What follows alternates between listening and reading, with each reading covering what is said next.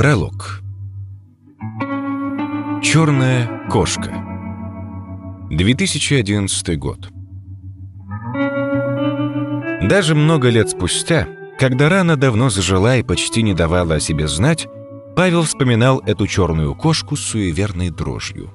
Он никогда не верил в приметы, да и в тот раз ничего не произошло бы, пойди он прямо.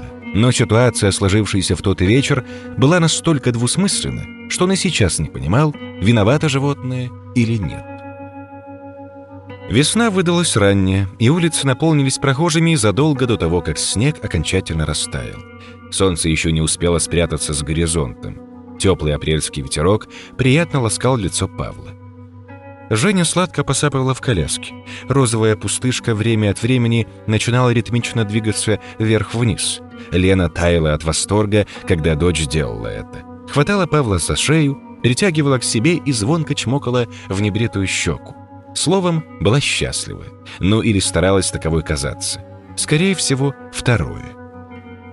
Может быть, именно это и стало причиной плохого настроения Павла в тот день. В предчувствие он точно не верил, да и причин, по большему счету, не искал. Оно было плохим, и это факт. Павел брюзжал, потому что изначально не горел желанием куда-то идти. Это Лена настояла на прогулке, несмотря на то, что муж только что вернулся домой после тяжелого рабочего дня. Они шли по набережной. Лед на широкой ленивой реке уже подтаял, и местами темными пятнами проглядывали небольшие озерца воды. Павел старательно обходил заледенелые сугробы, в одночасье ставшие серыми. Лена держала его за руку.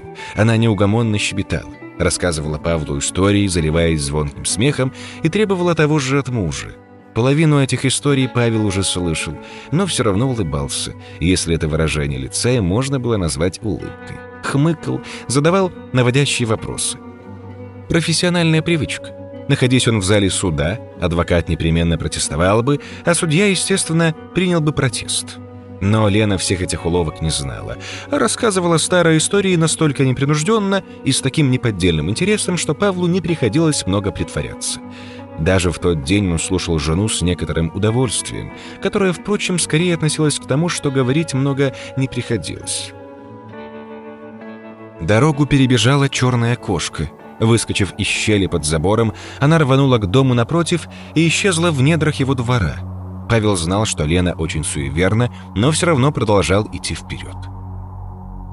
«Ты видел?» — спросила жена. «Что?» «Там черная кошка пробежала». Она остановилась. В ее карих глазах читались неподдельный ужас и испуг. «Ну и что?» — нахмурился Павел. «Пойдем». «Я там не пойду. И Женя тоже не пойдет».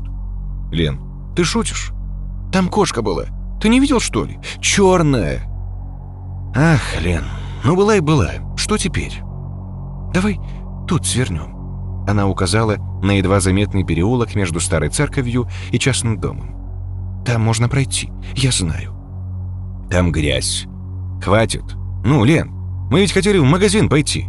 «Зайдем в другой. Я туда не пойду. Паш, ну пожалуйста». Она тут же опустила в ход свое самое сильное оружие, умоляющую мордашку. И Павел сдался. Кошку она боится. Прокряхтел он и свернул. Теперь по грязи топать. Но не ворчи, зай. Она прижалась к нему и чмокнула в щеку. За церковью дорога разделялась широким рядом деревьев. Из-за постоянной тени снег тут не растаял вовсе. Колеса коляски утонули в нем. Женя сердито заврачала и открыла глаза. «Это все мама», — ответил Павел и получил тычок в плечо. Она кошки испугалась. В 50 метрах от них стояли трое молодых людей лет по 20. Все трое были одеты в кожаные куртки, джинсы и вязаные шапочки. В руках один из них держал бутылку водки, стаканчик с чем-то темным внутри. Густо пахло марихуаной. Павел помрачнел. Лена тут же умолкла и прижалась поближе к нему. Троица смотрела на них вызывающе, но молча. «Вот тебе черная кошка», — подумал Павел. Но все обошлось. Они миновали распевающих, и он вздохнул с облегчением. В драку лезть совсем не хотелось.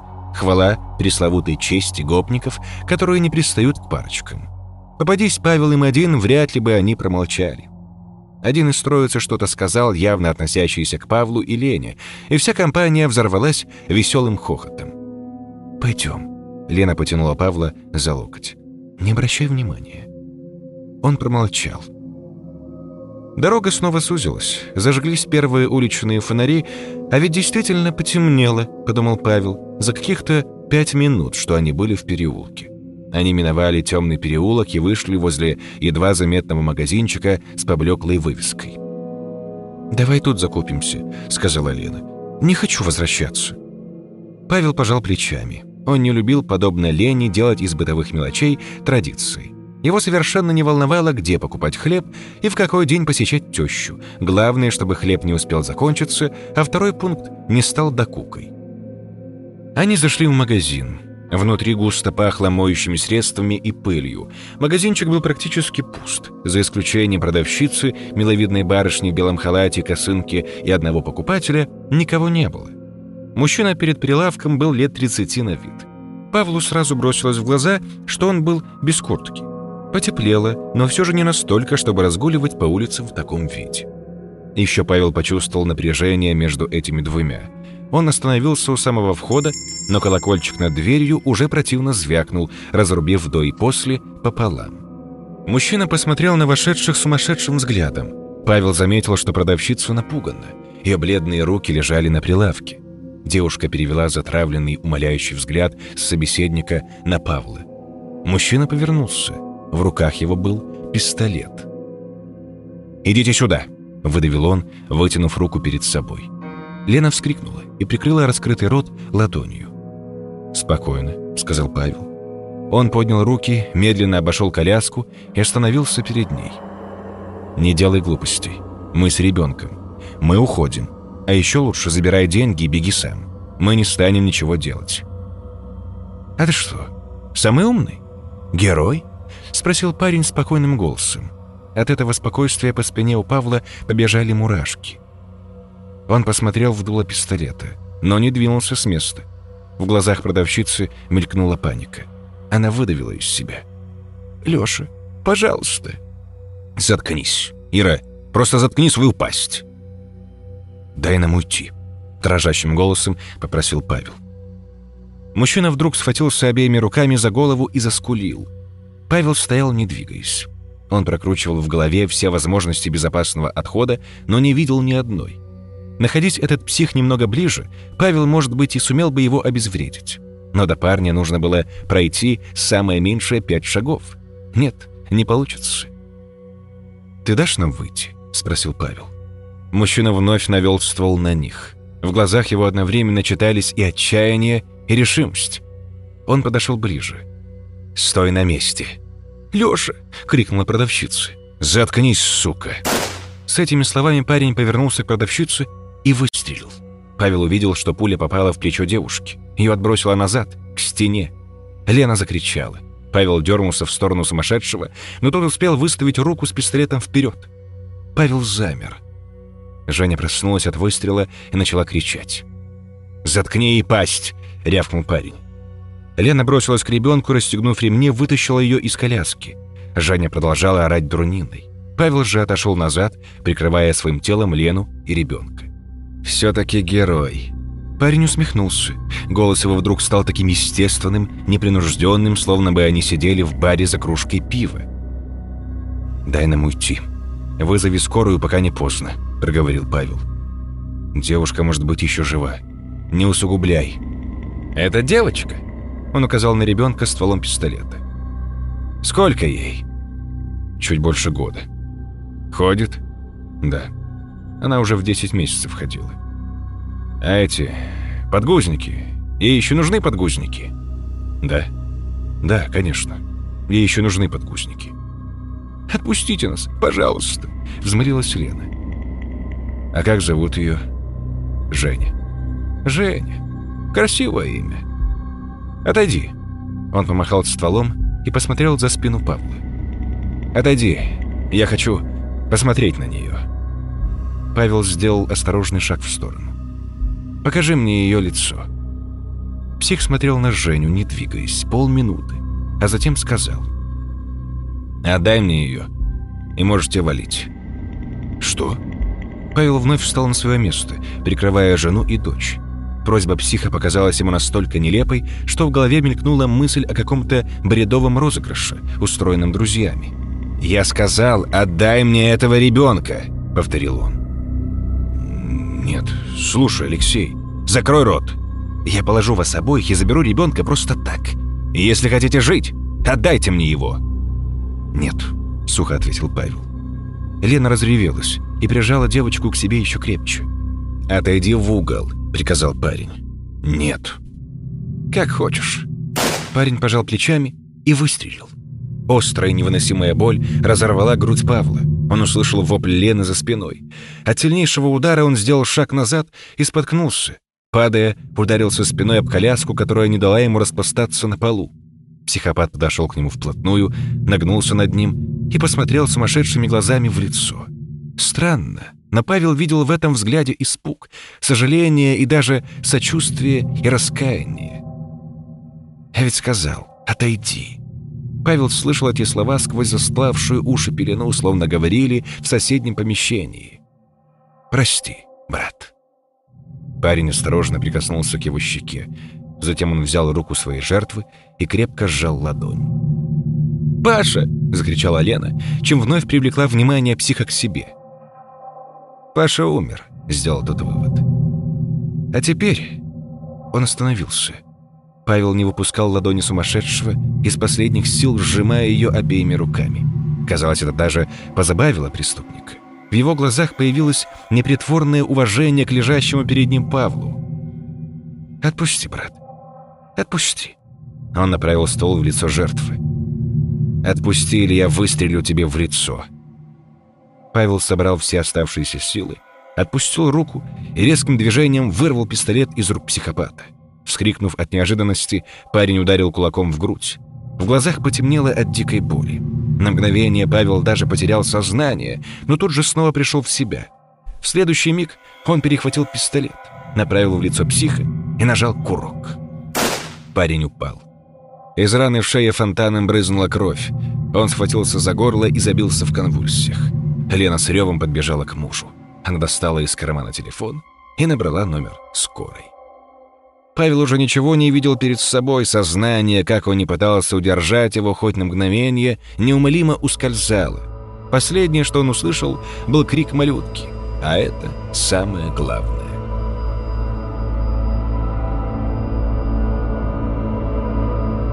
Июнь 2018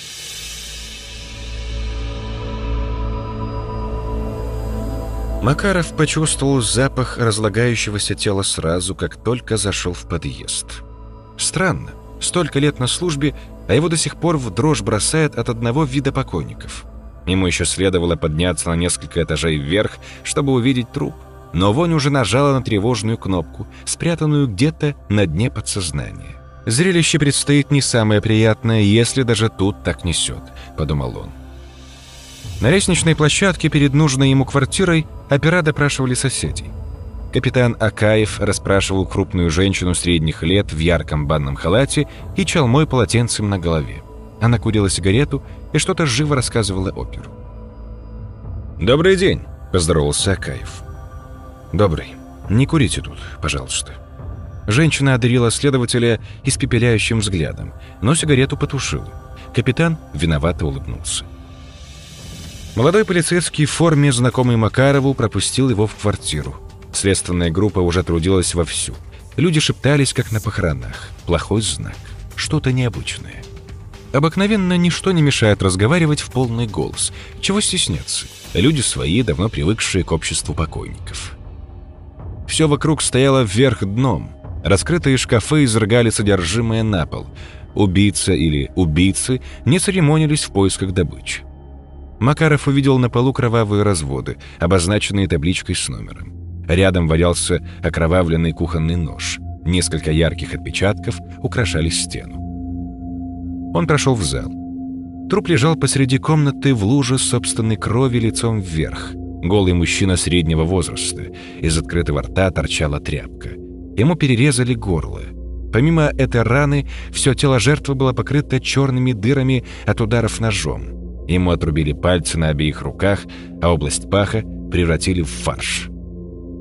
Неужели никто не слыхал, как его пытали? Да и вся квартира перерыта, в спальне двери со шкафов сорваны, проговорил майор Терентьев, старый знакомый следователя. «Ограбление?» — спросил Макаров. «Боюсь, что нет», — мрачно ответил Терентьев. «Боишься?» «Денег не взяли. Нашли приличную сумму. При таком обыске ее сложно было не заметить. Думаю, искали что-то другое. Пойдем». Он указал на соседнюю комнату. «Еще насмотришься на своего жмурика». Они вошли в спальню. Тут также все лежало вверх дном. Матрасы валялись на полу, как и все вещи из шкафов. Осколки разбитого зеркала, пятна крови повсюду, горшки из-под комнатных растений и сами растения. Словом, полный погром. Немного перебор, а? Терентьев подмигнул следователю. Имею в виду то, что хотели выставить все как ограбление.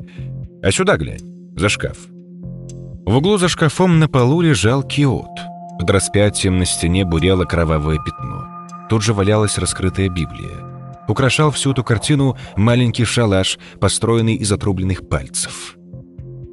Соседка говорит, что он был религиозным фанатиком. Всем в округе уже осточертел со своими проповедями. «Посмотри сюда». Макаров подошел ближе, заглянул за киот и увидел плетку с тремя хвостами, снабженными десятками узлов. «Самобичевание?» «Похоже на то. Мы тело еще не трогали, но видно по плечам, там все в шрамах кресты над каждой дверью. Похоже, что он и вправду повернутый был. Рано еще делать выводы. Оборвал Макаров опера. Они вернулись к жертве. Макаров отыскал себе стул, уселся и раскрыл папку с бланком протокола. Едва он заполнил шапку, как услышал окрик Терентьева. «Нашелся!» Макаров отыскал капитана взглядом. Тот стоял на диване и смотрел в просвет между спинкой и стеной. Глаза его были полны энтузиазма. Следователь встал и подошел к нему. «А мы уже все надежды потеряли». За диваном черной лужицы крови лежал отрезанный половой орган жертвы. Часть первая. Наташа. Глава первая. Последний фильм. Спасение утопающих – дело рук самих утопающих. Старая избитая истина, на которой места живого нет, но оттого не менее правдивая. Павел схватился за работу руками и ногами, как за спасательный круг, словно от нее зависело его будущее. По большому счету, все таки было. За последний месяц порог агентства не переступала нога человека, не считая ног Веры и Павла. Он боялся признаться даже себе в этом. Но выплатив зарплату Вере, он оставил без гроша себя. Мало того, он не заплатил за электричество, интернет и, скрипя зубы, отказался от услуг уборщицы, пожилой худенькой женщины, для которой эти крохи были действительно важны. Денег не было даже на бензин. Да и дернул черт его полгода назад постелить паркет в кабинете. Он с трудом выбрался из этой ямы, но теперь стремительно падал в следующую. Когда в пятничный вечер из-за двери раздался приглушенный звонок телефона, а затем голос Веры, Павел схватился за крышку стола и нервно прислушался. «Павел Андреевич, господин Лукьянов», Вера называла его по имени и отчеству, когда их могли слышать потенциальные клиенты. То, что Лукьянов коллекционер, довольно известный в узких кругах, Павел узнал чуть позже. Со слов клиентов, тот вечер он ничего для себя не уяснил. Грубоватый голос на той стороне объяснил, что разговор не телефонный и что платит он щедро. Павел пообещал быть на следующий день к обеду. Навел кое-какие справки о клиенте и остался доволен. Если бы журнал Forbes решил однажды опубликовать список самых влиятельных коллекционеров русской глубинки, то Лукьянов непременно попал бы в первую десятку. Средние века, христианство, церковь, иконы — это было поприще, на котором коллекционер разворачивался. Павлу уже приходилось работать на подобных людей. Платят они хорошо, и, что немаловажно, довольно трезво оценивают шансы найти ту или иную редкость. Он уже предвкушал приличный гонорар, а, быть может, если все пройдет на ура, и хорошие рекомендации. Жаль, что суббота пропадает. Это были его выходные, и по негласному договору Женя проводила их у него. Он все же надеялся вернуться к вечеру и сразу забрать дочь. На следующий день к обеду, когда Павел наконец нашел дом Лукьянова, солнце начинало плавить асфальт. В воздухе даже за городом стоял тягучий запах смолы и выхлопных газов. Легкий обжигающий ветерок не только не освежал, но делал жару еще невыносимее. Все четыре окна старенького «Мерседеса» были опущены. Жидкость в кондиционере закончилась месяц назад. Но пробок в родном городке Павла никогда не было, да и подобные поездки в ближайшее время не предвиделись, поэтому он и не думал о том, чтобы сдать машину в автосервис. Взору открылся трехэтажный особняк, облицованный красным кирпичом. Третий этаж представлял собою остроугольную мансарду. Черепица отражала черным глянцем солнечные лучи, словно только что к его, Павла, приезду отмытая. Окна на голландский манер, огромные, цельных стекол. Их не зашторивали, поэтому любой подошедший достаточно близко мог увидеть происходящее внутри. От внешнего мира дом огораживал трехметровый кирпичный забор, коронованный витиеватым узором железной ковки. Ко всему прочему, дом выделяло приличное расстояние до ближайших соседей с одной стороны и густой лес с другой. Павел остановил машину в пяти метрах от ворот, заглушил двигатель и выключил бесполезный навигатор. Прибор завис около часа назад, поэтому пришлось останавливать прохожих. Бросив взгляд в зеркало заднего вида, он остался вполне довольным. Дорога не сильно сказалась на его внешнем виде.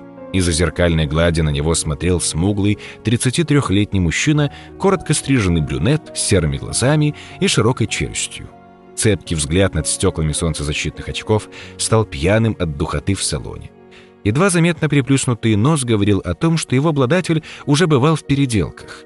Не красавец, конечно, но и не отталкивающий. По крайней мере, ему хотелось в это верить. Закинув в рот мятную жвачку, Павел улыбнулся самому себе. Надел пиджак, просунул голову в петлю галстука, застегнул верхнюю пуговицу воротника на снежно-белой рубашке. Чертов костюм выводил из себя. Он снял очки и положил в нишу под радиоприемником. «Ну, с Богом», — подумал он и вышел из машины. Над входом на одном из столбов, спрятанной в стеклянной сфере, висела видеокамера — Павел достал удостоверение частного сыщика и вновь натянуто улыбнулся. Нажал кнопку звонка. Спросил голос из динамика на заборе. «Доброго дня. Ковалев моя фамилия. Частный детектив. У меня назначена встреча с господином Лукьяновым». «Проходите». Замок противно зажужжал. Павел оказался во дворе. Через зеленую лужайку, огибая пруд с фонтаном, извивалась вымощенная серым камнем дорожка-змейка. Она впивалась в высокое крыльцо громадины дома. У двери из массивного дуба в тени навеса стоял высокий мужчина 50 лет в строгом костюме тройки. Павел, раскрыв рот, оглядывал двор. Подойдя к человеку, он улыбнулся и показал свое удостоверение. В ответ тот протянул потную ручку, а точнее четыре пальца – не потрудившись ознаменовать рукопожатие, собственно, пожатием, он вырвал пальцы из ладони Павла и обнажил ряд безукоризненно ровных белых зубов в искусственной улыбке. «Добрый день, Крапивин, адвокат», — представился он. «Здравствуйте, Ковалев, частный сыщик». «Пройдемте. Мы ожидали вас немногим ранее», — ехидно заметил адвокат. «Крайне неприятный субъект», — подумал Павел и поплелся за Крапивиным. Тихо лакейской поступью тот подошел к двери, открыл магнитным ключом и пропустил гостя вперед. «Не знаю, что с навигацией случилось», — начал было оправдываться Павел, но вдруг понял, что адвоката вовсе не интересует причины его опоздания. Крапивин направился вглубь дома. Павел осмотрелся. Высокие потолки и светлые стены делали свое дело. Помещение казалось огромным. Повсюду висели картины, работы малоизвестных художников, но довольно приличные, насколько мог судить об этом сам Павел. Широкая лестница на другом конце фойе упиралась в стену и разбегалась в разные стороны. Через всю комнату к ней бежала красная дорожка. Несмотря на обилие света, проникающего через огромные окна, бра горели теплым уютным светом. Лакей демонстративно прочистил горло, заметив, что гость отстал. Они поднялись по лестнице в левое крыло. С этой стороны в доме царила гробовая тишина. Гулкий стук подошв разбивался эхом о стены длинного коридора. Они остановились у двери в кабинет. Крапивин постучал. Из комнаты послышался приглушенный голос. «Войдите». Адвокат повернул ручку. Пропустив Павла внутрь, сам он остановился в проеме. Хозяин кабинета встал из-за стола. Это был худощавый мужчина среднего роста в старомодном сером костюме. Подойдя к гостю, он принялся судорожно дергать его ладонь. Рукопожатие продлилось неприлично долго. В слегка красных глазах читался явный интерес. Застывшие в едва заметной улыбке, они внимательно следили за лицом Павла. «Здравствуйте», — наконец проговорил мужчина. «Лукьянов, очень приятно. Как вы добрались?» «Нормально», — солгал Павел. «Но не станешь же рассказывать клиенту, что он, Павел Ковалев, частный сыщик, заблудился». «Это хорошо. Хотите выпить? Минеральная вода, лимонад или кофе, чай?» Не отказался бы от стакана минеральной воды. «Конечно». Лукьянов открыл одну из десятка дверей огромного шкафа на всю стену, за которой скрывался холодильник, и достал вспотевшую пластиковую бутылку. «Вы присаживайтесь, располагайтесь поудобнее». Усевшись в кожаное кресло для гостей, Павел осмотрелся. Что-то подобное он и рассчитывал увидеть. Громоздкая деревянная мебель, портрет какой-то аристократической фрейлин. Рядом картина сюрреалистическая. Канделябры, хрустальная люстра, зеркало в тяжелой резной раме. За надраенными до блеска стеклами шкафов сотни книг в дорогих переплетах. На огромном дубовом столе рядом со старинным телефонным аппаратом лежала книга на полторы тысячи страниц в сером матерчатом переплете. На обложке, окруженные воинами, изображены древнерусские князья. Его внимание привлек небольшой каменный барельеф с вырезанным на нем лицом девушки с жутким, но притягивающим взглядом. Павла вдруг охватило странное навязчивое чувство, напоминающее чем-то дежавю. Нет, не было ощущения вторичности, скорее некой неправильности. Павел отмахнулся от странных мыслей и расслабил узел галстука. Лукьянов налил воду в стакан, который тут же вспотел. Павел сделал глоток живительной влаги и с благодарностью улыбнулся хозяину кабинета. Тот поставил бутылку на серебристый поднос, придвинул к Павлу и рухнул в кресло напротив. Какое-то время он сверлил гостя пытливым, довольно неприятным взором. Красные, близко посаженные глаза впились в лицо Павла, словно зубы змеи. На левом виске коллекционера пульсировала черная венка. «Как вы относитесь к кино?» — спросил, наконец, коллекционер, натянуто улыбнувшись. Вот так, без всяких прелюдий, напрямик. Павел напрягся. Хотелось спросить, а при чем тут, собственно, кино? Признаться, его познания в этой ветви искусства были очень скудными. Эйзенштейн, Тарковский, Хичкок, Чаплин, Феллини. Вроде бы Дали с кем-то там в паре что-то снял. Смотрел иногда сериалы. Словом, одобрял мнение вождя о самом важном из искусств, но не более, не углубляясь. «Не потерять бы клиента», — подумал он. Но и врать не стоит. Коллекционер его мигом раскусит, если Павел примется корчить из себя эстета. Смотря о каком кино мы говорим. Телевидение я почти не смотрю. Да и на кинотеатры в последнее время как-то времени нет. Бываю нет-нет с дочерью. Лукьянов откинулся в кресле и долгое время о чем-то думал.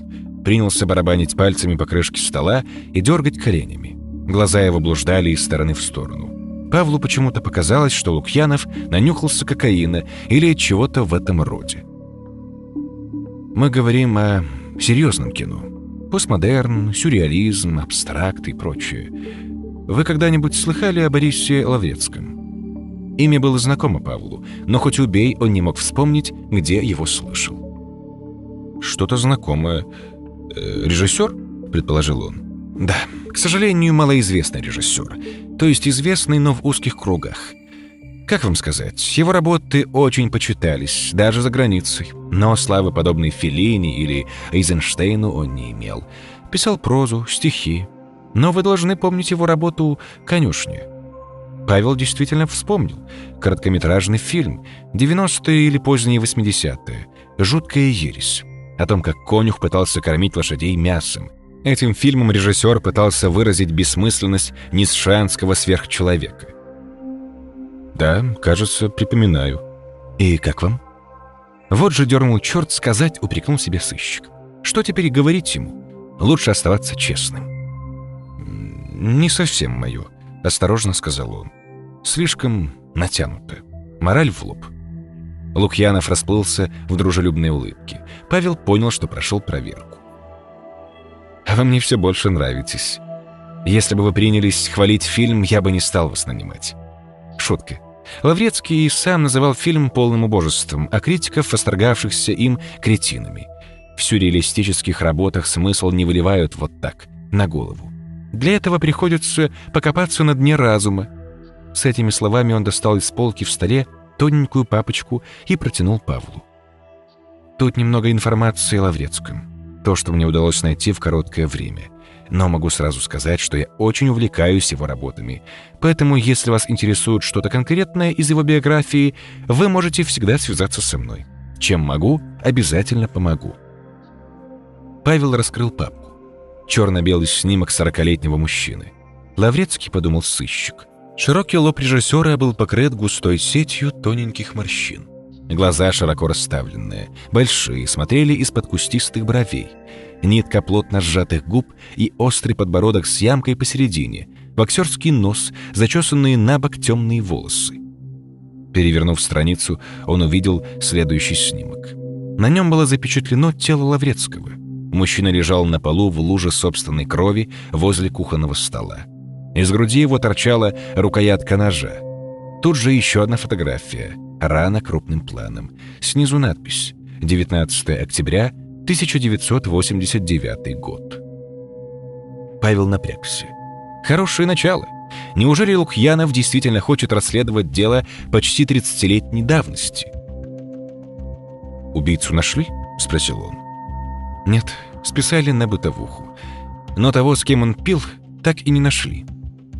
Павел вновь взглянул на фото с трупом. На столе стояли рюмки, бутылка водки и тарелка с маринованными огурцами.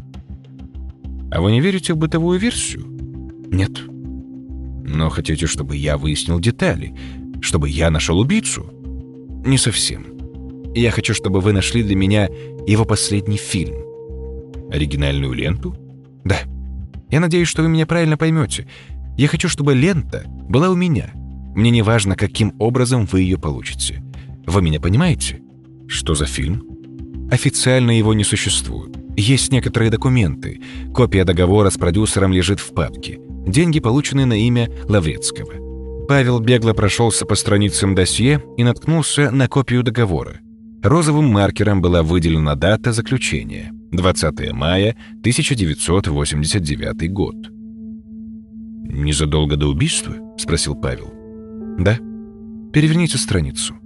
Следующий лист. Печатный текст был густо разбавлен неразборчивым почерком, принадлежавшим, по-видимому, коллекционеру. Это был список имен. Сверху надпись «Съемочная группа» и в скобках «Предполагаемая». Павел пробежался по списку. Б.З. Лаврецкий, режиссер, и от руки, убит 19 октября 1989 О.А. Коронев, звукорежиссер, от руки убит 23 июля 1991 А.А. Молчанов, мужчина с рогами. От руки авария 11 августа 1991 А.Г. Латышева, грим. От руки убита 1 августа 1992 А. Пищида, монтаж. Пожилой мужчина. От руки убит 4 августа 1992 Далее следовали еще четыре имени, судьба владельцев которых Лукьянову были неизвестны. Вместо дат смерти стояли знаки вопросов. «И что? Никто не сопоставил?» Павел был, мягко говоря, огорошен. Тогда в стране такой бардак был. Думаете, что кто-то разбирался? А вы обращались в полицию? Вопрос остался без ответа. Что значит заметка предполагаемая? Откуда у вас эта информация? Вы уверены, что ей можно доверять? Из первоисточника, самодовольно ответил коллекционер. Вот, посмотрите. Лукьянов достал из выдвижной полки еще одну папку и протянул ее Павлу. Копии, исписанные от руки тетради в клетку. Коллекционер помог отыскать нужную страницу. Вот, прочтите. Июнь 1989. Звонил нашим ребятам. Три дня. Потом в деревню. Пищида туда подъедет, а с остальными мы на студии встречаемся. Наташа тоже готова. Не могу усидеть на месте. Еще три дня. Когда углубитесь, то столкнетесь и с остальными именами. Может, я что и пропустил даже. Там уж сами разберетесь. Оригинал я вам не отдам, но эта папочка для вас. А официального списка нет? У меня нет. Может быть, где-нибудь и есть. Как вы вышли на убийство? Слухами мир полон. Есть у меня один источник. у того, в свою очередь, свой источник. Не знаю, насколько цепочка длинна. Теория шести рукопожатий. Слыхали о такой? Спросил коллекционер и, не дожидаясь ответа, продолжил. В любом случае говорили, что Лаврецкий фильм снял. Может быть, название, что-нибудь, за что можно зацепиться? Наташа. Фильм часто упоминается в дневнике. Наташа? Это о ней говорится в записи? Да, посмотрите вот тут. Лукьянов перевернул страницу. На черно-белом снимке запечатлена девушка лет 18, не очень красивая. Длинный тонкий нос, маленькие глазки слишком светлые, широко посаженные черные брови соединяются мостиком волос. Лоб низкий, волосы жидкие, темные, тонкий подбородок, нитка плотно сжатых губ, маленького рта. Во взгляде девушки было что-то особенное. Глаза притягивали к себе, но в то же время отталкивали – так бывает, когда смотришь на последствия какой-то аварии. Жутко, но интересно. Павел нахмурился и посмотрел на коллекционера. Тот внимательно изучал лицо сыщика. Стало немного не по себе. Она тоже погибла? Не знаю. Фотография находилась в дневнике Лаврецкого, датирован маем 1989 года. О ней мне известно только то, что она сыграла главную роль в фильме. И еще Лаврецкий души в ней не чаял. Очень много о ней написано в дневнике. Это как-то объясняется? Было в изображении девушки что-то восточное. Может, родственники ее укокошили гения, какой-нибудь джигит-брат, к примеру. Возьмите папку с собой. Я не хочу заражать вас своими мыслями. Хочется, чтобы вы все увидели своими глазами. Вы правы, согласился сыщик. Я хочу еще раз подчеркнуть одну вещь. Мне не важно, как вы достанете этот фильм. Всякое упоминание моего имени я также считаю неприемлемым. Мы друг друга поняли? Конечно. Вот и хорошо. Теперь поговорим о гонораре. Как только дом коллекционера исчез с зеркала заднего вида, Павел остановился, достал телефон и набрал номер агентства. Распрощаться с Лукьяновым Павлу пришлось только вечером. За день он запасся немалым багажом информации и теперь был с головой погружен в размышления. Воздух еще не остыл после послеобеденной жары. Солнце медленно заходило за живописный горизонт, раскрасив все вокруг яркими красками. «Да». Голос Веры привел его в чувство. Наконец-то что-то родное. Заждалась, он улыбнулся. «Я уж думала, ты не появишься. И как?» Потом расскажу. Главное, дело в кармане. Что-то стоящее? Пока не знаю. В материальном вопросе – да. Ты вот что. Он раскрыл папку, лежавшую на пассажирском сидении. Проверь несколько имен. Что наковыряешь в сети, сразу ссылку мне шли. Павел продиктовал имена убитых из списка Лукьянова. Что с ними? Все убиты. С 1989 года по 1992. Ух ты! Кто такие? Работали над фильмом Лаврецкого. Возможное название «Наташа». Он и сам не уверен, существует ли фильм. Ты там проштудируй вопрос, а? Ты не занята?» Павел посмотрел на часы. Рабочий день Веры закончился. «А то я тебя загружаю на весь вечер, похоже». «Все нормально. Хватит бездельничать». «Это точно», — ответил сыщик, вспомнив о паркете в бюро. «Ну, ты давай, не скучай там, и мне не давай скучать. Буду через час-два». «Жду». До скорого. Он сбросил звонок.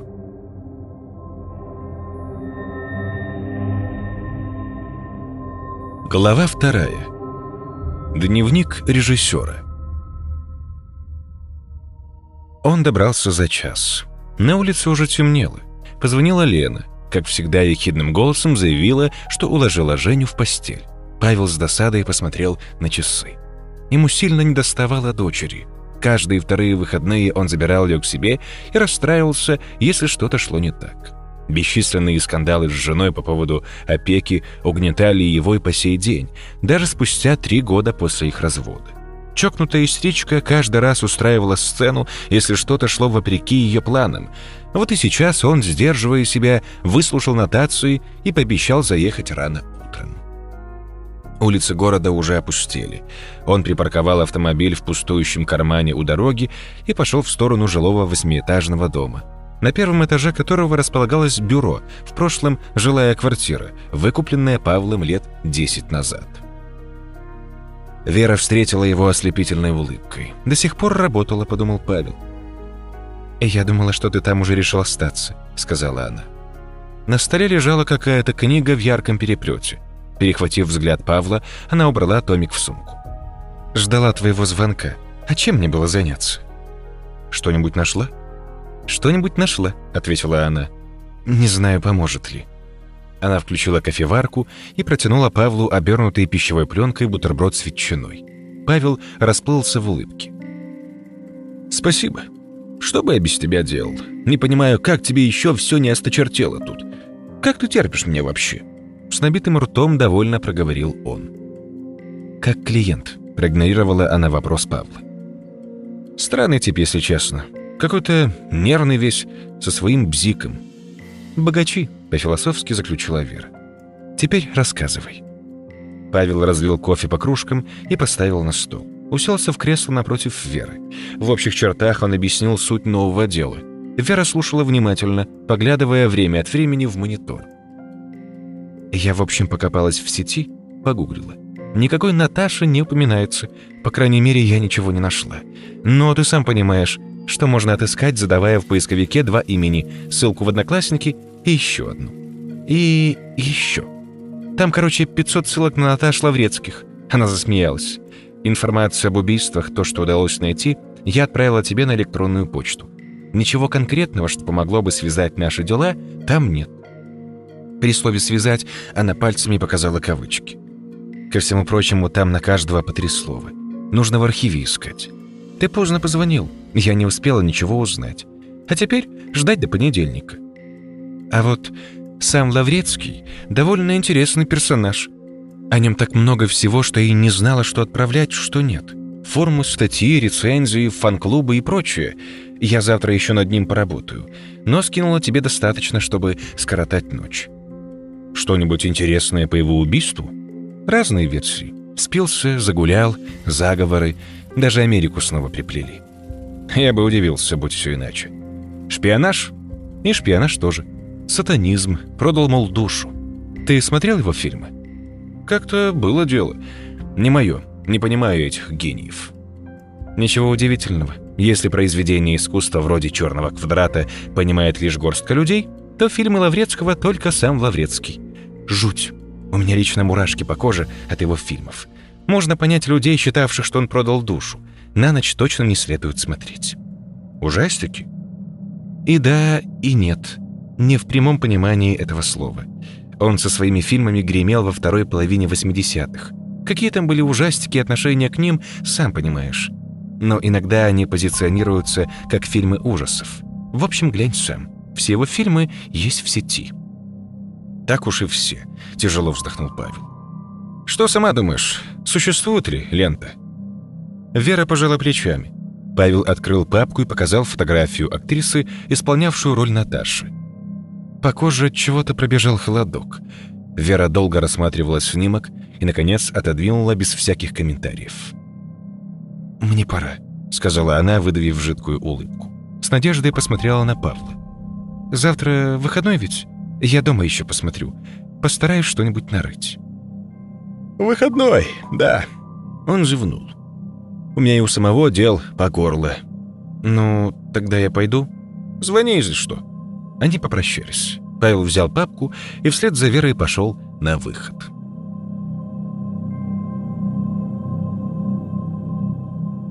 Он видел во сне Наташу. Не актрису, исполнявшую ее роль, а саму героиню. Девушка была мертва. Тело лежало на дне какого-то водоема. Хотя сам Павел и находился на берегу и не мог видеть тело, но все же знал, что она там, в пяти метрах от него, мертвая, с изъеденным рыбой лицом. Кожа ее была серой с черными пятнами. Сознание било тревогу. Павел все время чувствовал тяжелый взгляд на себе. Сколько он не оглядывался, ничего разглядеть не мог. Он находился на берегу один. Но странное ощущение незримого присутствия угнетало с каждой минутой все больше. Хоть он и сам оставался стоять на одном месте, но сознание его каким-то образом переместилось вглубь водоема. Вот оно. Внезапный приступ страха вытолкнул его из сна. Павел сел в кровати. Свет фонаря пробивался сквозь окно. Сон как рукой сняло. Часы показывали половину третьего утра. Повалявшись 15 минут в кровати, он встал и поплелся на кухню. На столе лежала папка с документами, полученными от Лукьянова. Включив чайник, он сел за работу. Первым делом открыл статью из Википедии, посвященную жизни режиссера. Из статьи и из рассказов Лукьянова Павел составил себе пока еще довольно размытую картинку об этом человеке. Родился Борис Захарович Лаврецкий в советской деревне сразу после войны. Страна пыталась встать на ноги. Жили как могли, голодали. Отец его был убит в пьяной драке. Какая ирония, односельчанином. История, конечно, темная. Лукьянов в своем рассказе намекал, что ребенка жена, скорее всего, нагуляла. Это и послужило причиной ссоры. Что бы там ни было, к делу оно отношения не имело. Мальчик рос нелюдимым. В школе его недолюбливали, сверстники частенько издевались над ним. Имел все знакомые человеку дефекты речи. Заикался, картавил, шепелявил, не выговаривал «л». Говорил он очень медленно и до 30 лет был косноязычным. 30 лет. Именно об этом возрасте говорили злые языки. Издал свой первый роман, женился, получил хорошую работу в издательстве, не имея должного образования, как самоучка. Людям с трудом верилось, что человек, у которого одна черная полоса сменялась следующей, вдруг стал таким удачливым, успешным. На самом деле никаких «вдруг» не было. В одном из многочисленных интервью журналист просил Лаврецкого. Правда ли то, что тот продал душу дьяволу? Режиссер улыбнулся и рассказал о долгом и тернистом пути, по которому он шел к успеху. За 10 лет он прочел несколько тысяч томов, усердно занимался дома. Переехав в собственную квартиру, он разговаривал сам с собой, чтобы избавиться от дефектов речи. Скороговорки, стихи, романы — все вслух. Затем проба пера. Никто не знал о том, чем он занимается дома. Борис Захарович не хотел никому говорить об этом, боясь насмешек. А насмешек он не избежал бы. Как доказать злой толпе, что ты не глупый, а просто сильно волнуешься, когда разговариваешь с людьми? Отсюда и косноязычие. В 30 лет он закончил свой первый роман и получил работу в издательстве. До членства в Союзе писателей было далековато. Его кандидатуру рассматривали, но ничего из этого не вышло. Да и сам он не стремился к такой славе. С женой познакомились в редакции. Она работала секретарем у главного редактора. Это она подошла к нему и предложила встретиться после работы. Татьяна и сама обладала целым набором комплексов, поэтому ей было легче обратиться к человеку, близкому ей по духу. Переступив через себя, а один бог знает, насколько трудным был этот для него шаг, Лаврецкий стал ухаживать за ней. С ней он прожил без малого 10 лет. В 85-м, когда он уже был знаменитым режиссером, она умерла от быстротечной болезни. Лаврецкий не выдержал удара судьбы и запил. В стране тогда ввели сухой закон, но те, кто хотел, спокойно обходили его. Да и что было обходить? Веселье на Руси питье есть, а народ пил, пьет и будет пить всегда. Нужно просто успеть в магазин до семи вечера и умудриться не попасться. Потеряв жену, Лаврецкий потерял все. На протяжении всей жизни она была единственной его опорой и любовью. Детей они не вырастили из-за бесплодия жены. Запой продлился два года. Его новую привычку тщательно скрывали, но когда-нибудь все тайное становится явным. Строгий выговор от начальства, увольнение чуть не исключили из партии.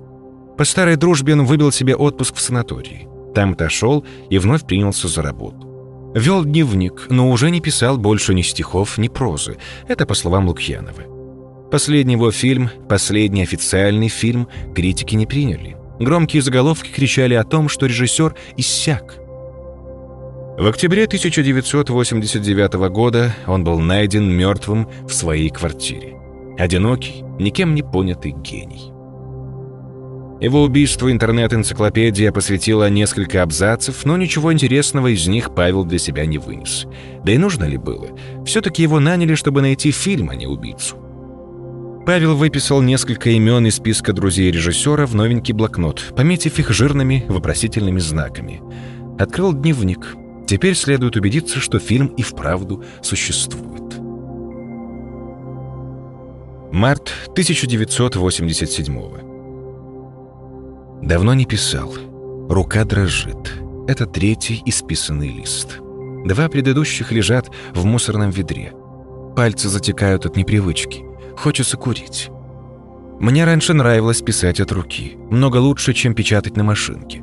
Самообман считать, что скорость не та. Ни один писатель не пишет с той быстротой, на которую способна машинка, только если перепечатывать готовый отшлифованный текст. Очень трудно из мыслей вылепливать слова. Вспоминаю свой первый дневник. Мне тогда едва исполнилось 20. Тогда все казалось таким простым. Не хотел учиться, считал, что судьба моя предрешена. Нашел несколько логических ошибок в романе одного гения, и тщеславие переполняет, пенится, переливается наружу, словно я — пивная кружка. Дурацкое сравнение. Пять лет назад я бы посмеялся над начинающим писакой за такие аллегории. Метафоры? Голова не работает. А говорят, что опыт не пропьешь. Оставлю все как есть. Жаль, что первые листы разорвал. Аркаша... Аркадий просил раз в месяц заезжать к нему вместе с дневником. Хотел что-то ему доказать, переписывая, шлифуя. Самообман. Прости, Аркаша. Торжественно клянусь, не переписывать более. Привычкой старых времен. Он, Аркадий, говорил, что таким способом верну пропитый ум. Пить не хочу больше. Сейчас оглядываюсь назад и не понимаю, что со мной было. Хотел залить пустоту? Брехня. Оправдание. Не заливалась пустота. Я набирался, но ревел по вечерам. Чувства, вместо того, чтобы притупиться, обострялись.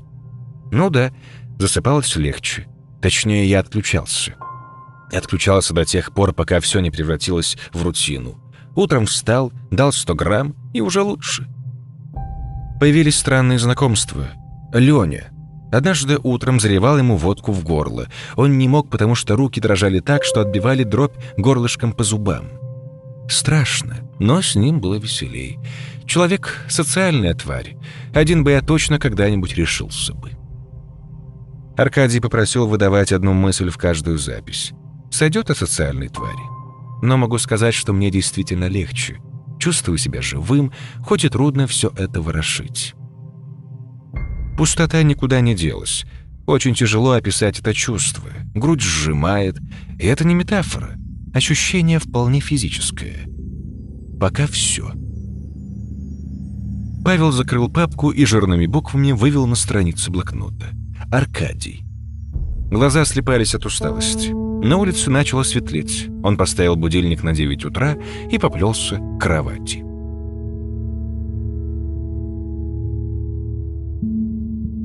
Женя встретила его радостным криком. Павел обнял восьмилетнюю дочь и звонко чмокнул возле уха. Лена стояла у порога с недовольным лицом, скрестив руки на груди, и время от времени, когда дочь на нее смотрела, натянуто улыбалась. Павел в очередной раз отметил, что Женя с каждым годом все больше становится похожа на мать. Черты лица, взгляд и даже некоторые повадки. Тот же звонкий смех, морщинки на переносице, когда улыбается. «Я ее вещи сложила в сумку», — сказала Лена. «Хотя не знаю, нужны ли они. Ты ведь сегодня ее привезешь?» «Могу завтра утром, перед работой». «Мам, можно?» — запрягла Женя. «Ну, пожалуйста». «Не надо. Папе завтра вставать рано». «Ну что, я тоже встану». «Пусть переночуют», — попросил Павел. «Смотри, завтра только не плачь, если не выспишься. Мы завтра к бабушке едем». «Я не стану плакать, правда». «Ну дай тогда чмокну». Она поцеловала дочь и проводила их строгим взглядом к машине.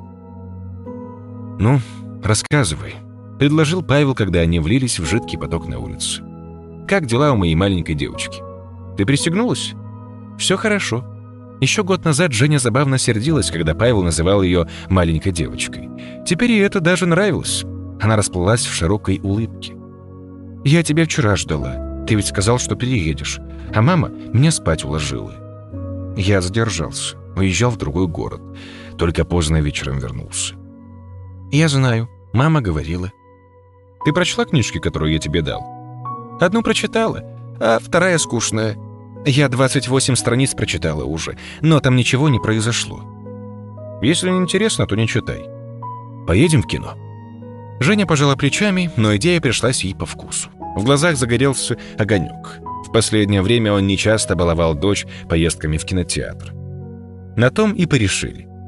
Заехали домой, позавтракали, до обеда время прошло довольно быстро. Играли в мемори, посмотрели мультфильм, прогулялись в парке. К кинотеатру подъехали к первому сеансу. Бессонная ночь дала о себе знать сразу после того, как в зале погас свет. Павел начал плевать носом, а к середине красочного мультфильма уснул. Проснулся от вибрации в кармане. Он достал телефон. Пришло сообщение от Веры. «Позвони мне». Он шепнул дочери, что скоро вернется, и вышел из залы. «Привет. Что-то случилось?» «Привет». Весело отозвалась девушка. «Ничего не случилось. Работаю. Ты чем занимаешься?» «С Женей в кинотеатре». «Я тут кое-что нарыла по нашему случаю. Не знаю, интересно ли». «Что там?» «Имена из списка. Ну, съемочная группа. Там, в общем, в двух убийствах свидетели были. Женщина-гримерша и актер, мужчина с рогами. В обоих случаях японский микроавтобус мелькал. «Тойота». Также в обоих случаях убийц было двое. Кажется, наш коллекционер был прав. «Вот как?» — Павел задумался. «Как их убили?» Женщину ограбили, несколько ножевых, один в сердце. То есть ее не просто ограбили, ее намеренно убивали. Мужчину избили вроде хулиганы. Во всяком случае, на ограбление это не похоже. И с чего ты взяла, что это как-то связано? Где произошли убийства? Не у нас. Даже не в одном городе. Просто... не знаю. В начале 90-х не так уж и много было иномарок в стране. «Ну и немало», — заразил Павел. «Лукьянов мне предложил связать все нити самому. Знаешь почему?» «Почему?» «Потому что если у тебя заранее есть своя версия, то ты пытаешься хоть как-нибудь соединить все детали воедино. И он прав. Ты представляешь, сколько иномарок было в стране в то время? Может, мы привяжем и орудие убийства? Кухонный нож?» Он осекся, поняв, что перегнул палку. Чуть мягче спросил. «Ты чем занимаешься? Выходной день». «Нужно ведь завтра с чего-нибудь начинать», — обиженно ответила Вера. «Я перееду после фильма. Ты поесть что-нибудь готовила или нам куда-нибудь заехать, купить?» «Приезжай сразу, что-нибудь придумаем». Вера поставила на стол чашку с салатом и набрала по тарелкам картошку с подливкой. Женя уплетала за обе щеки и рассказывала ей сюжет мультфильма не менее красочно, чем это сделали его создатели. Вера слушала внимательно, время от времени переспрашивая, уточняя. Павел с дочерью нередко заходили к ней в гости. Женя любила Веру. Жила Вера на окраине города в двухкомнатной квартире, доставшейся от матери, умершей лет пять назад. Здесь всегда было чисто и уютно. Старая мебель источала слабый запах чердачной пыли. Вовсю работали два вентилятора, гоняя душный воздух из угла в угол. «Вкусно было?» — спросил Павел, когда тарелка дочери опустела. «Еще хочешь?» «Очень вкусно, Вера. Нет, я наелась. У меня еще конфеты есть. Пойдем в зал, я тебе мультик включу.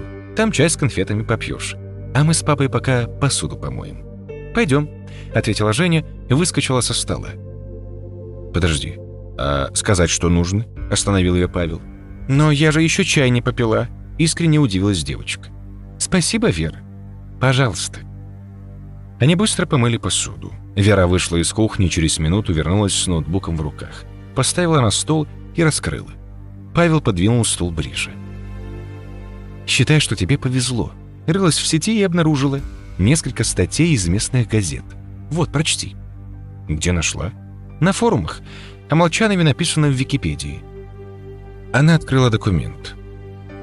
Убитый в подворотне народный артист Алексей Молчанов. Тело, обнаруженное в подворотне по улице Дзержинского, опознали. Им оказался народный артист СССР Алексей Александрович Молчанов, 59 лет. Павел бегло пробежался по тексту, пока не наткнулся на слово «свидетель». По показаниям свидетеля, Молчанов забежал в подворотню, где его настиг микроавтобус марки «Тойота» белого цвета. Из машины вышли двое неизвестных и принялись избивать артиста. После того, как Алексей Молчанов упал на землю, преступники затащили его в микроавтобус и скрылись в неизвестном направлении. Тело артиста обнаружили через несколько часов на месте похищения. По версии работников МВД, причиной убийства стало разбойное нападение. А что, милицию не вызывали?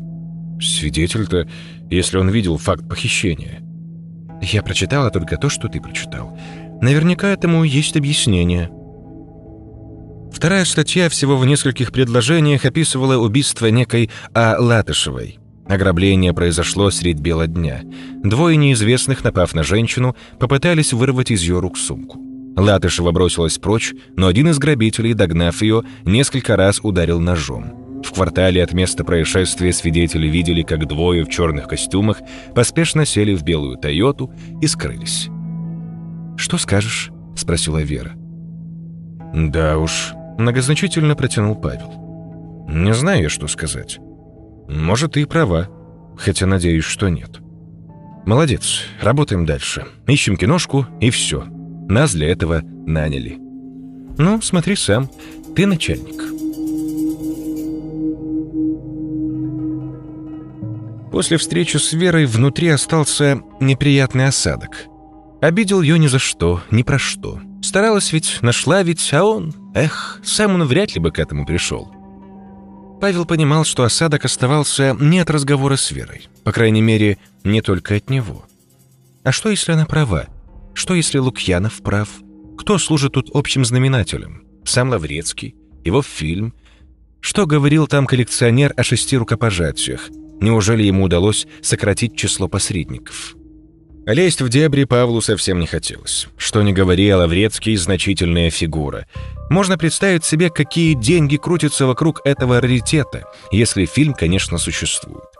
Добыть пленку — вот непременное условие договора с коллекционером. Любым способом, а это уже негласно, иначе он не заплатит. И что тогда? Павел поставил на это дело все, что имел. Хотя, пожалуй, у него не осталось выбора. Или он находит фильм, или продает бюро, и ищет другую работу. Вера, кстати, тоже. А может, они попали пальцем в небо? Тоннельное мышление. Лукьянов связал совершенно не связанные друг с другом дела, заразил сыщика, а вместе с ним и Веру. Павел искренне на это надеялся. Вечерело. День медленно остывал. Вечер окрасил улицы города в яркие тона. Небо покрывалось перистыми облаками. Женя клевала носом, уставшая от долгих похождений. Они заехали на час к матери Павла порадовать бабушку. Уже затемно вернулись домой. Павел постелил дочери в ее комнате, включил телевизор. «Вы теперь вместе?» — спросила дочь. «С кем?» «С Верой». «Нет», — отмахнулся он. «Не вместе». «Почему? Она хорошая». Павел натянуто улыбнулся. К Вере он испытывал смешанные чувства. Сам черт сломал бы обе ноги, попытаясь он разобраться в их с отношениях. Все началось после разрыва с женой.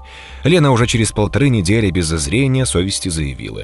«Не хочу, чтобы ты узнал об этом от кого-то еще. Я познакомилась с одним молодым человеком. Мы встречаемся». Горькая обида разорвала Павла на части. Да, ссорились, и жизнь их в итоге стала невозможной. Но найти себе кого-то через полторы недели — это уже слишком даже для нее. В душу закрались подозрения. Когда они решились на развод, Лена оставалась какое-то время жить у Павла, частенько оставляла его одного с ребенком и уходила. Говорила, мол, провеется, и пропадала по несколько часов. Когда все это началось? Тогда или еще раньше?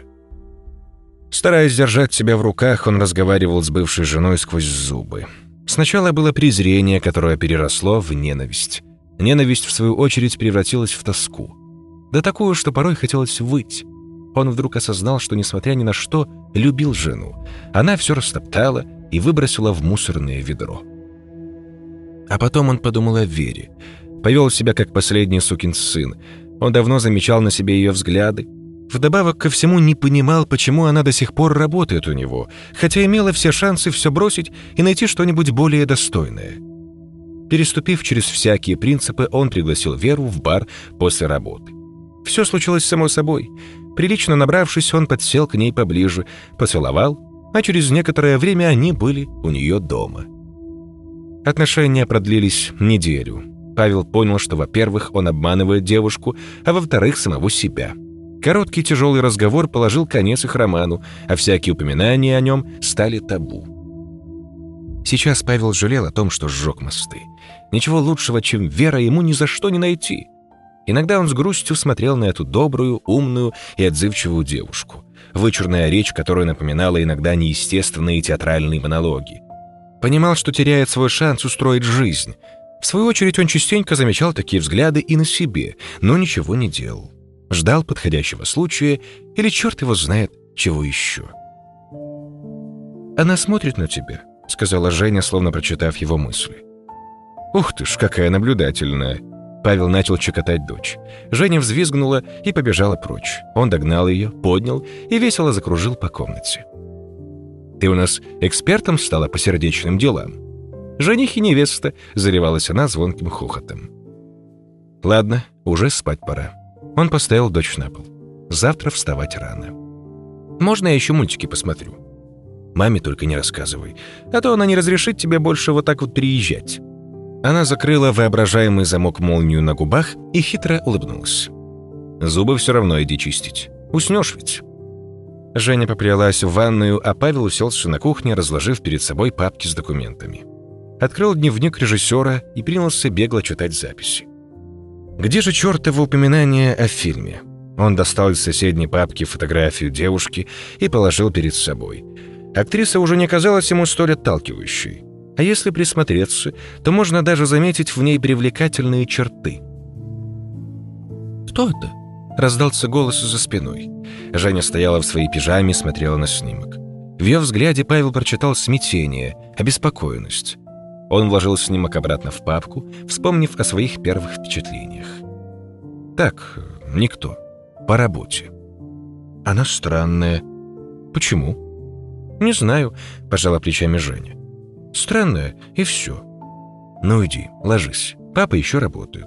Зубы хорошо почистила? Да. Она зевнула и поцеловала Павла в щеку.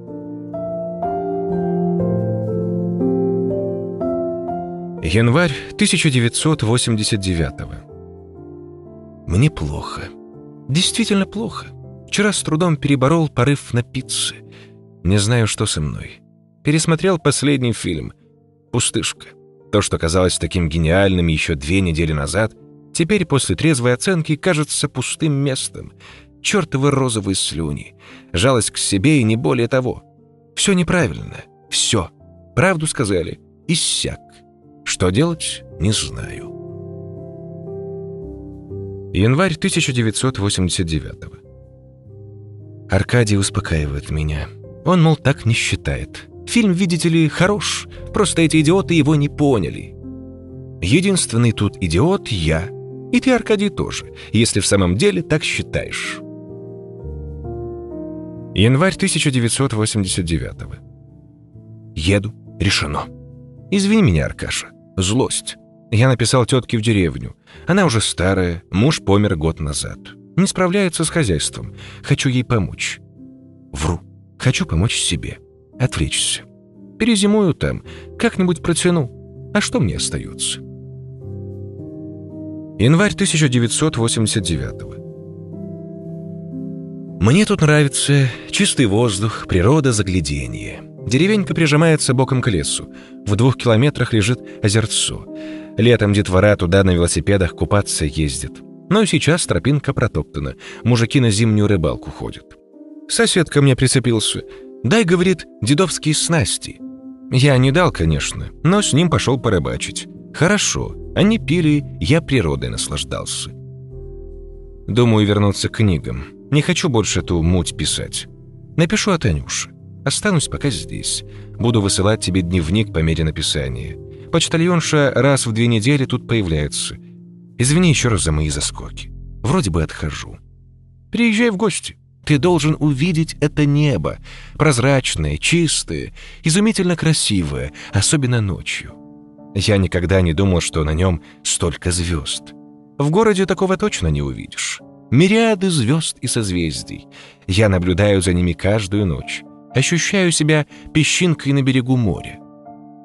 Меня раньше раздражали писатели, описывающие Луну как ночное светило, а сейчас я начинаю понимать их, жалею, что раньше не видел этого. В такие мгновения вообще все прожитое кажется пустым и невежественным. Постскриптум. Чуть не забыл. Я у тетки останусь пока жить. Она совсем дряхлая. Февраль 1989 Мы с Иваном на днях на рыбалке были. Он рассказал, что в деревне нечистая сила водится. Я ведь раньше увлекался подобными байками. Расскажи, говорю. Он крестится, отмахивается, ну а после 100 грамм язык мягким стал. Тут по соседству деревня лежит, стоит на окраине ее дом. Обыкновенная хибара. Его жители забросили, переехали в город. Лет пять назад поселилась там девушка по имени Наташа. И начали там после этого чудеса разные происходить. То корова мертвого теленка родит, то яйца все стукнут разом. Собаки воют по ночам, покою нет. Но самое страшное то, что к мужикам она по ночам ходит, ложится на них и лежит всю ночь, не дает шелохнуться. Я смеюсь, а у самого вроде и мурашки по телу бегут. Знаешь, у японцев есть хорошее слово — кайдан. Это такая жуткая история, которую рассказывают в жаркую погоду. Смысл в том, что байка эта должна охладить слушателя. Вот и у меня мороз по коже, хоть и не верю. Иван смеется, но крестом себя осеняет. После этого добавил шепотом, что мужики боятся ее, как огня. Интересно мне стало. Хочу съездить, посмотреть на это чудище. Ты, Аркадий, всем там привет передавай от меня. Скучаю. Мне тут хоть и нравится, но не поверишь, скучаю по беготне. Автобусы, трамваи и очереди в магазинах. Шучу насчет очередей. Февраль 1989 Тетка моя Аксинья Матвеевна родилась еще в прошлом веке. Немало повидала на своем веку. Обе мировые войны, революция, коллективизация, репрессии, оттепель, холодная война.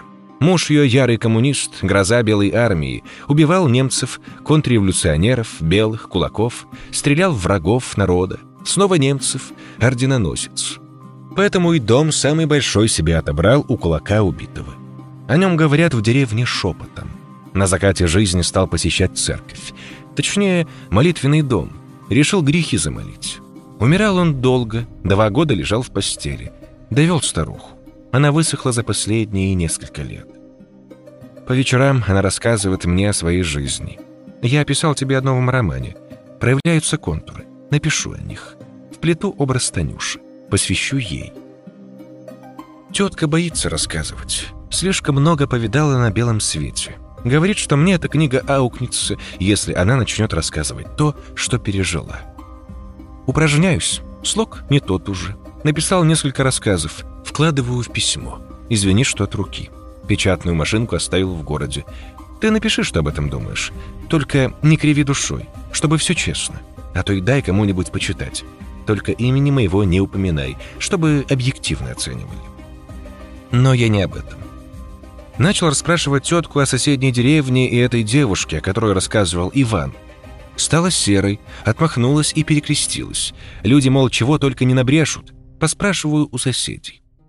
Тут какая-то гулянка намечается. Меня с теткой позвали. Забыл рассказать. На меня тут все как на шпиона смотрят, потому что отказываюсь от выпивки.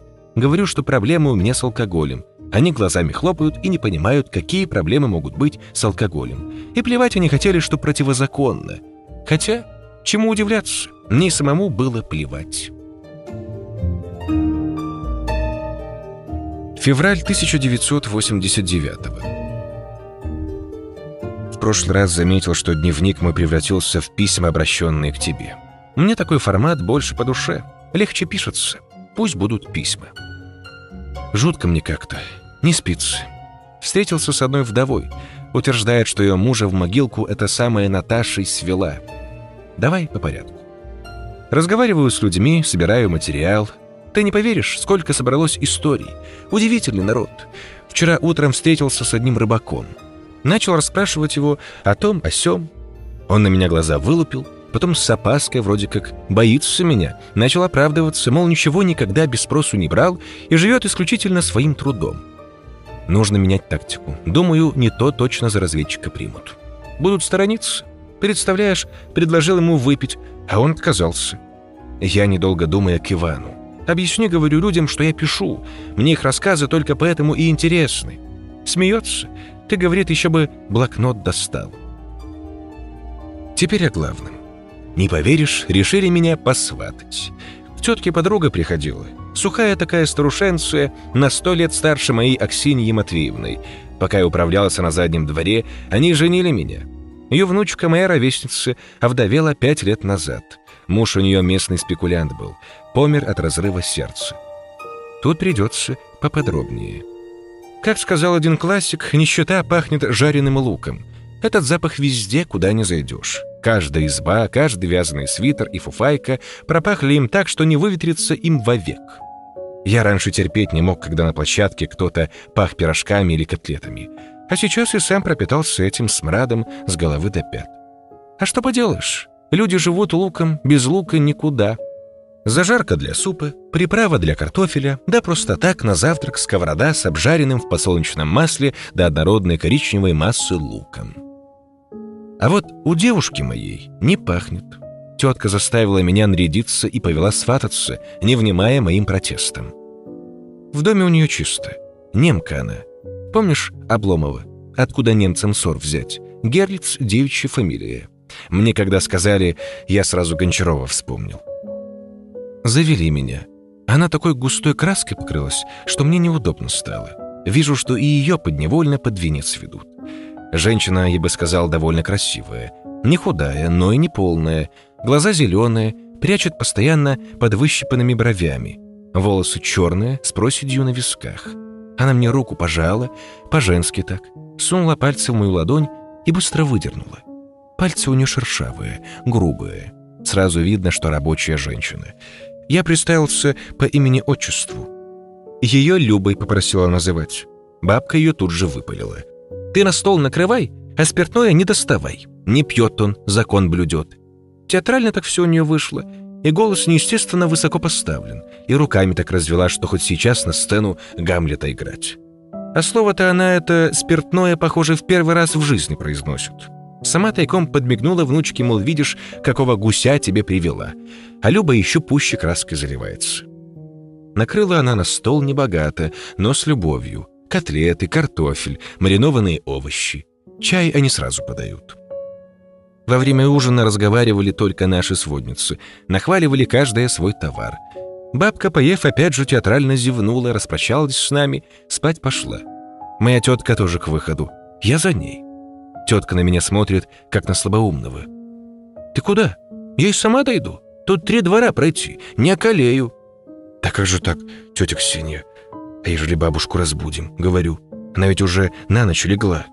Переживет». И семафорит мне. Пришлось остаться и к столу вернуться. Люба, в общем, оказалась очень милой женщиной. Рассказала мне, что спасу от бабки нет с ее сватовством. Я улыбнулся, признался, что со мной такое впервые происходит. Поговорили о том, о сём. Она не похожа на остальных деревенских. Те, когда им говоришь, что писатель я, словно отстраняются от тебя. Для них это дикость. Но как может здоровый мужик, на котором еще лет двадцать пахать следует, заниматься такой откровенной ерундой? Они книжки-то в руки берут раз в год, когда печь растопить больше нечем. А Люба оказалась начитанной, классику любит. У нее в полке Анна Каренина, Тихий Дон, Евгений Онегин и собрание сочинений Чехова стоят. Жалуются, что библиотеки в деревне нет. Я ей пообещал целую кучу книг принести. Я эту часть пропущу и перейду к главному. Говорю ей, я слыхал, тут в соседней деревне нечисть появилась. Я никогда бы не заговорил об этом, зная что слухи идут от нее. Она вдруг сделалась серой, Глаза забегали из стороны в сторону, наполнились тоской. Начала креститься, затем сложила ладони в замок и шепотом прочитала молитву. «Вы верите во все это?» — спрашиваю удивленно, а руки так и чешутся достать блокнот. «Повидаете с мое?» — говорит. «И не в такое поверите». «Извините, Люба, я не хотел вас обидеть». Люба вдруг расплакалась, встала со стула и принялась смерить комнату шагами. Взгляд отупел. Нервными движениями она стала что-то разыскивать. Видимо, вспомнив, достала из верхней полки шкафа пачку папирос, взяла спички. «Пойдемте со мной», — говорит. Надели мы куртки, вышли на крыльцо, закурили. Да, я с ней закурил. Снова пристрастился. Никогда, похоже, от этой привычки не избавлюсь. Я принялся извиняться, а ее словно подменили. Взгляд нервный, бегающий. «Не хотела», — говорит, — «чтобы вся деревня об этом болтала. Страшно мне было». «Почему вам было страшно?» — недоверчиво спрашиваю я. «Потому что он эту суку в дом пустил. Боялась, что и до меня доберется». Ее муж, как я уже говорил, был местным спекулянтом. Зимой снег продавал. Гулящий был мужик.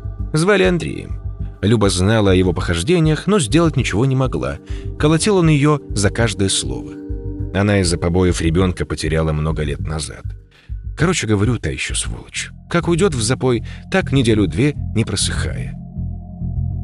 В один из таких периодов начал он ездить в соседнюю деревню. Каждый день вставал рано утром, приезжал пьяный в три ночи, а то и совсем не приедет. Слухи по деревне поползли, что свихнулся он. Ездит в пустой дом и там напивается. Слышны крики его оттуда по ночам. Это он так пел. Чтобы ты понял, Аркадий, это тот самый дом, в который заехала Наташа. Несколько недель продлился этот запой, но однажды вернулся Андрей, принял на душу стакан самогона, сказал, что бросает. Лишь утром Люба рассмотрела его, весь в синяках. Это мужики его избили, чтобы больше неповадно было буянить по ночам. Отрезвел, отошел со временем, но стал другим. С женой еще хуже начал обращаться. Трезвый он бил ее более жестоко, чем пьяный, а после возвращения вообще проходу не давал. Он похудел весь, мешки под глазами появились. По ночам стонал. Однажды вернулся вечером домой и отправил жену спать в зале. Та и рада. От этих стонов ночных у нее самой уже голова раскалывалась. Ей ведь на себе приходилось вести хозяйство. Ночью проснулась от шорохов. В доме холодно стало и пахнет странно. На похоронах обычно так пахнет. Гниение с примесью чего-то сладковатого. Она вдруг испытала чувство страха или даже панического ужаса. Прислушалась, а из спальни разговор доносится. Точнее, не разговор, а шепот мужа. Она встала с дивана и тихонько прокралась к коридору. Через щель между шторами в спальню бил лунный свет. В этом свете она смогла разглядеть тоненький силуэт, оседлавший Андрея. Запах гниения стал еще гуще, а ужас обострился. И что самое интересное, боялась она в том мгновении не мужа, а девушку, которая была в спальне. С трудом сдерживая крик отчаяния, она пробралась к дивану и легла. Раздался женский смех. В глазах Любы потемнело от страха, но сказать что-то она была просто не в состоянии. Муж попросту избил бы ее до полусмерти, поэтому лежала тихо. В общем, проворочилась она до рассвета, глаз не сомкнув. Под утро, когда сон все-таки начал одолевать, она поняла, как тихо в доме. Набравшись храбрости, прошла в коридор. Муж спал один. Никаких шагов, никаких звуков, кроме храпа мужа, она не слышала. «Приснилось», — подумала. «А как иначе объяснить этот внезапный страх?» У мужа лицо совсем разбитое на утро, злой как черт. Она ему ничего не сказала. Следующей ночью все повторилось, только в этот раз она не засыпала. Женский голос появился сразу в постели. Она готова поклясться, что никто в дом не заходил. С каждым днем мужу становилось хуже, но он словно не замечал этих перемен, а через несколько дней умер от обширного инфаркта. История этим не закончилась. После похорон Любе снился сон. Они забрасывают гроб землей, а рядом стоит девушка лет двадцати и смеется. Никто не обращает на нее внимания. Кажется, никто и не видит ее. А девушка стоит и смеющимися глазами смотрит на Любу. Во сне ее пробрало тоже чувство панического ужаса. Через несколько месяцев она была в соседней деревне и там увидела девушку из своего сна. Убогая, поселившаяся в старом доме, смотрела на вдову с тем же смеющимся взглядом. Ты уже понял, что это убогая и есть Наташа? Оказывается, у нее с головой не все в порядке. С тех пор Люба не могла находиться дома одна. Всюду ей что-то мерещилось, слышались звуки. Она привезла свою бабушку. С тех пор живут вместе. Я, Аркадий, еще не выжил из ума, чтобы верить подобным россказням. Нет, не верю, но осадок остался. Одно дело, когда тебе кто-то рассказывает то, что услышал где-то от кого-то, и совсем другое, если перед тобой непосредственный участник этих самых событий. Я верю в то, что она в это верит. Я знаю то, что люди говорят об этой Наташе. Может, она и вправду настолько жуткая. Хочу посмотреть на нее. Думаю, съездить в соседнюю деревню. На сегодня все. Локти болят сидеть за столом. Февраль 1989 Утро вечера мудренее, или, как говорят немцы, нужно переспать с этим ночку. Проспался и стыдно за вчерашнюю ахинею. Просидел полночи, жутко было. А сейчас думаю, что за дурак? Я все-таки съезжу, посмотрю на нее. Рассказ Любы произвел на меня впечатление главным образом, потому что она сама верит во все эти сказки. Я не знаю, что она там увидела ночью на кровати, но подсознание ее как-то сплело сон и убогую девушку из заброшенного дома. Может, у нее паралич был, какой-то особенный случай сонного паралича, когда демон не рядом с кроватью, а в соседней комнате спит. Случись это на пару столетий раньше, посчитали бы ведьмой. Сейчас же можно немало узнать об этом у хороших специалистов. Другое дело явь. Как она связала сон и девушку в деревне, которую увидела уже после сна. У Воннигута в бойне его герой испытывает что-то подобное постоянно. Интересно, случаются ли единичные приступы шизофрении? Мысль есть, а вот выразить верно ее не могу. Февраль 1989 Второе письмо за сегодня. Коротенькое, как и предыдущее. Не все так просто тут в деревне. Мне раньше казалось, что весь народ состоит исключительно из таких простоватых субъектов, которые и жизни не знают.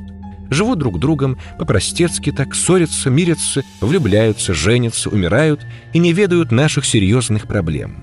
Оказалось, что не так. Есть тут и бандиты свои, и жители, как и городские, тянут одеяло, каждый в свою сторону. Был у Ивана. Зашел он ко мне, попросил помочь кое-что передвинуть. Разговорились, работая. Он спрашивает, интересуюсь ли еще Наташей. «Да», — говорю. В общем, рассказал, что девочка и вправду убогая, не соображает почти. Улыбается всегда, трех слов связать не может. А молодежь и кто постарше даже пользуются этим то есть забегают к ней на огонек.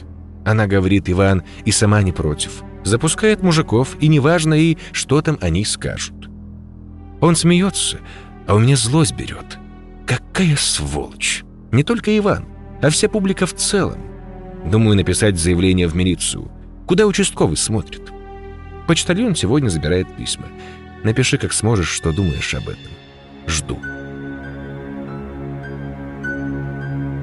Февраль 1989 Видел ее. Ох, и нечистая сила. Что за люди? Был в соседней деревне. Не знаю, зачем мне это нужно. Не мальчишка уже, а еще ощущение.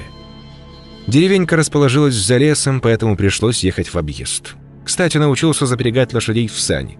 У тетки стоит в сарае красавец гнедой. Никогда не думал, что они такие высокие.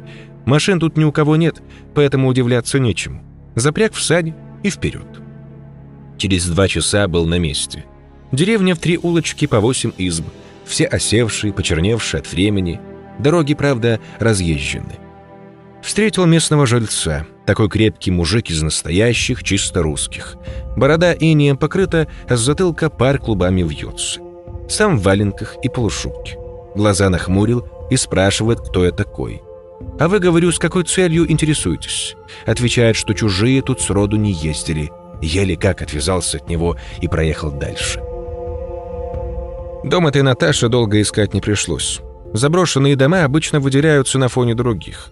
В этой деревне он был не один такой, занесенный со всех сторон, осевший под тяжестью снежной шапки, но искать долго не пришлось.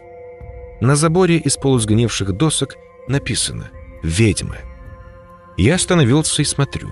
Дорожка к калитке не протоптана, словно не живет там никто. Я постоял рядом, но зайти не решился. Смутил меня этот мужик, которого я встретил по дороге. Ну что дальше, думаю? Постоял немного, додвинул обратно. Пришлось повозиться, не мог развернуться. Я ведь не знаю, как у лошади задний ход включается. Пять минут потерял. Слышу смех сзади. Веселый, звонкий, задорный, молодой. Я повернулся, а в калитке стоит девушка, лет двадцать ей, не больше. Лицо такое странное, я бы даже сказал, отталкивающее. Сложно описать. Темноволосая, далеко не красавица, худая, как щепка. Смотрит на меня и смеется. Хотелось крикнуть что-то веселое, но рот будто ватой забит, как в старые времена. Я вспыхнул, жарко даже стало. А на улице-то февраль месяц. С трудом развернулся, чуть не уехал в яму у дороги. Обернулся на прощание и хлестнул коня. Стыдно мне стало. За себя и за всех жителей местных. За Любу. Приехал посмотреть на местную диковинку. Ну что за... Не найду подходящего слова. Минут 15 просидел. Вспоминаю эту девочку, у которой на заборе ведьмы написано, и чувство вины переполняет меня. Что за народ такой? И я туда же. Хочу познакомиться с ней, а потом доказать местной публике, что не бывает никаких ведьм.